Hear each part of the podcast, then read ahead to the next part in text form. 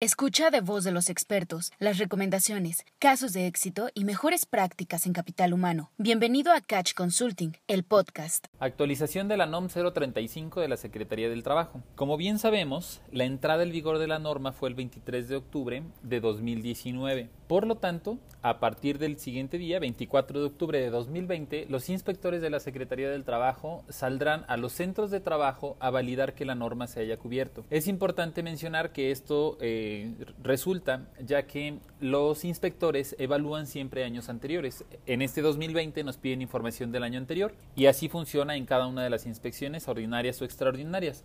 Por lo tanto, es importante considerar que nuestro centro de trabajo debe de cumplir todos los requisitos de la NOM 035 a más tardar el día 23 de octubre de este año para estar listos y recibir las primeras inspecciones. Gracias por escucharnos. No te pierdas el próximo episodio de Catch Consulting, el podcast.